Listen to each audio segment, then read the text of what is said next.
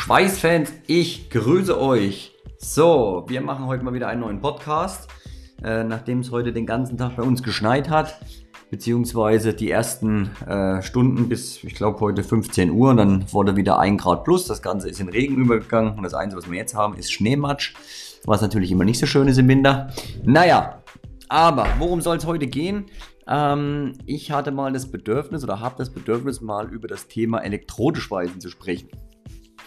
Ähm, weil ich bekomme immer mal wieder auch die Fragen bzw. die Nachrichten.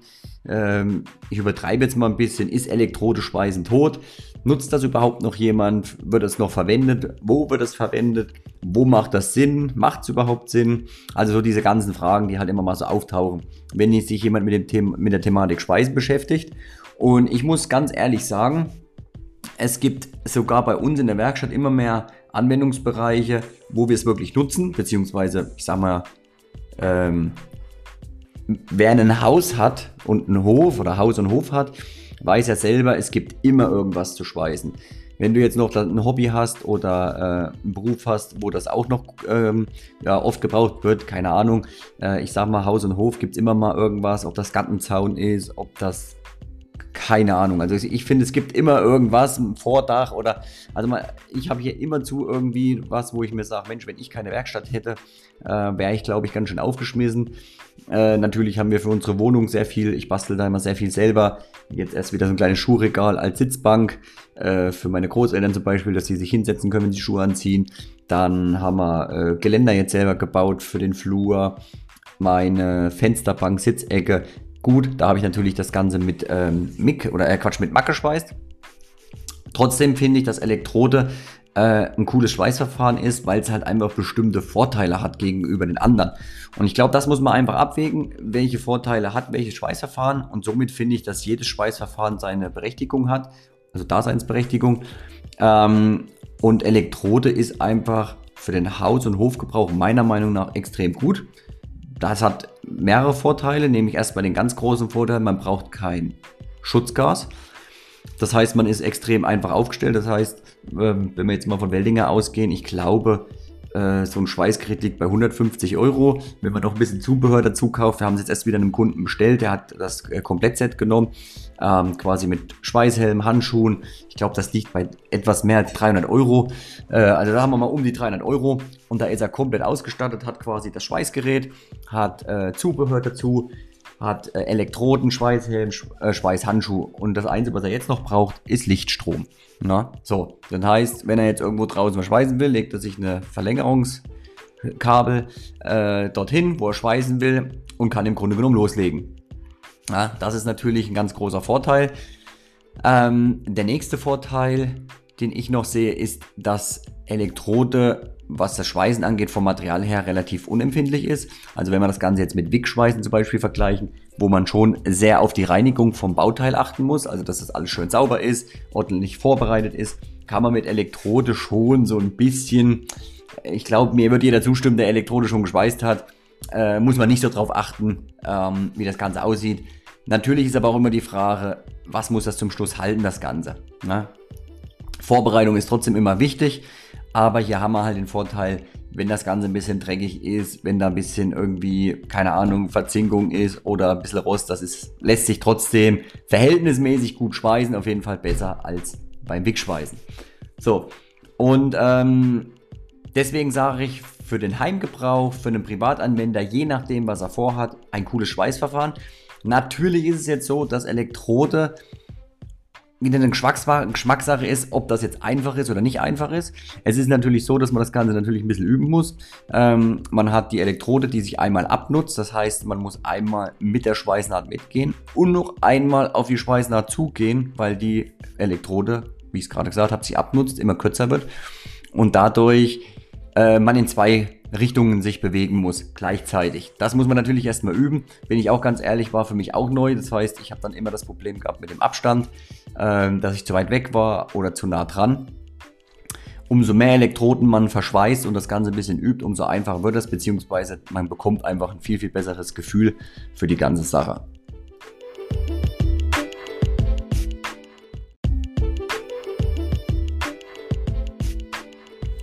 Also sprich, es ist wie mit allen Sachen, man braucht einfach eine gewisse Übung.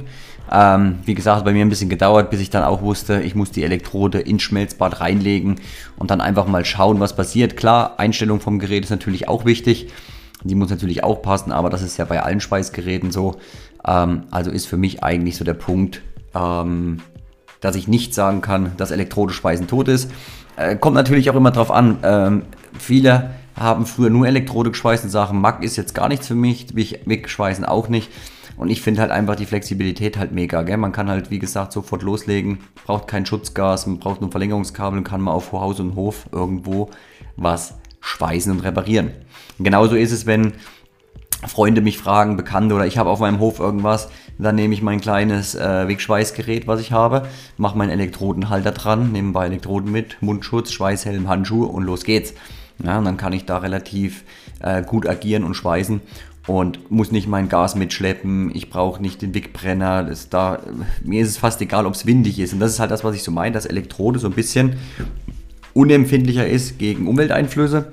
Und ähm, wie gesagt, die Reinheit des Bleches ist natürlich bei Wickschweißen extrem wichtig. Also, dass das Bauteil, was geschweißt wird, sehr, sehr sauber ist.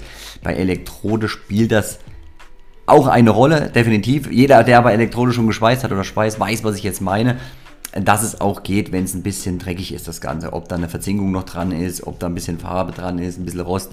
Ähm, das geht damit sehr.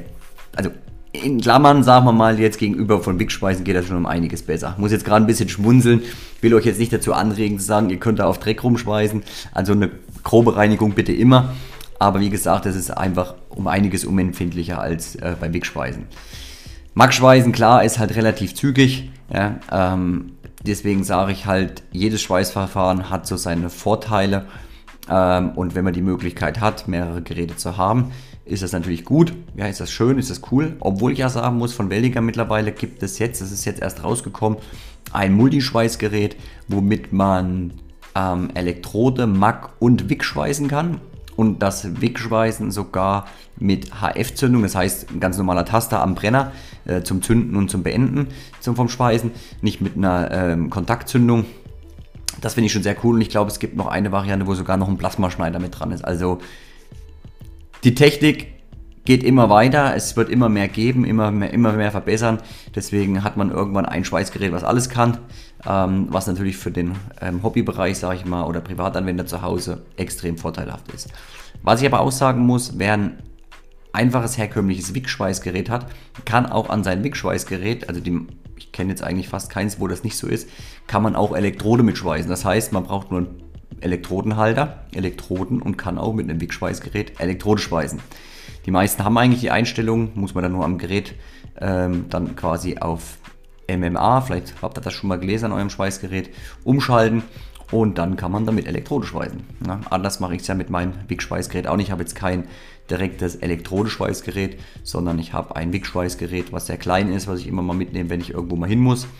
Ähm, und damit schweiße ich dann auch Elektrode, wenn es mal sein muss.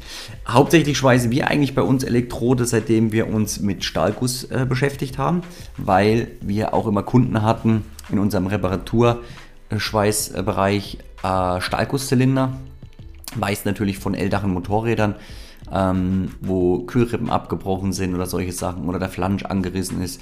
Und dann geht es einfach darum, das Ganze vielleicht wieder in Originaloptik zu bringen, beziehungsweise irgendwo Material aufzutragen. Und da funktioniert halt Elektrodeschweißen am allerbesten mit den reinen NIFA-Elektroden. Wir machen in bestimmten Bereichen, kann ich jetzt aber nicht leider, also ich weiß es wirklich noch nicht, ich habe es noch nicht rausbekommen. Manchmal geht es auch mit WIG sehr gut, ähm, wo wir quasi von der Elektrode die Ummantelung abhämmern, abklopfen und damit dann WIG schweißen. Das geht auch sehr gut. Ähm, eins von den beiden Verfahren geht immer. Also das war jetzt so die Erfahrung, die ich gemacht habe. Das muss man halt ein bisschen austesten, weil es halt bei Stahlguss schnell mal zu Spannungsrissen kommt etc. Das ist dann immer nicht so schön. Ähm, das ist eigentlich so das, was man da, also womit man bei Stahlguss zu kämpfen haben könnte. Ja? Also dafür nutzen wir jetzt extrem viel. Ähm, ist auch immer mehr geworden. Auch in, in der Landwirtschaft haben wir so einige Leute, die dann uns immer so Teile bringen. Das sind dann meistens auch Stahlgussteile, äh, die wir dann damit schweißen. Also ja, da nutzen wir dann wirklich gerne Elektrode. Und ich muss sagen, ich habe mich mittlerweile ganz schön dran gewöhnt. Wichtig ist mal halt, dass man auch bei Elektrode natürlich auf äh, sich ein bisschen achtet und seine Gesundheit, weil da ist es, bei diesem Schweißverfahren sieht man natürlich, was an Schweißrauch entsteht. Da sieht man es optisch mal, nicht so wie beim Wickspeisen, wo es vielleicht gar nicht auffällt, äh, dass man da wirklich immer Frischluft, Mundschutz oder Absaugung oder am besten sogar Frischlufthelm ähm, am Start hat. Genau, so, naja, das war es auf jeden Fall mal zu der Thematik ähm, Elektrodespeisen. Wie gesagt, ich bin nach wie vor der Meinung, hat seinen Anwendungsbereich, wo man das gut verwenden kann und auch wird auch da bestehen bleiben. Äh, muss natürlich jeder für sich selber entscheiden, was hat er vor, was will er machen, wozu braucht er das Ganze. Und dann muss er einfach entscheiden, welches Schweißgerät er sich zulegt. Genau. So, dann ähm, würde ich mich natürlich wieder mega freuen, wenn du auf deiner Plattform, wenn das möglich ist, eine Bewertung für mich da lässt. Wenn dir unser Podcast gefällt, würde ich mich natürlich sehr freuen. Und würde sagen, wir hören uns zum nächsten Podcast, zur nächsten Folge und wünsche euch eine schöne Vorweihnachtszeit mit hoffentlich nicht so matschigen Schneewetter. Lasst es euch gut gehen, euer Erik. Bis bald.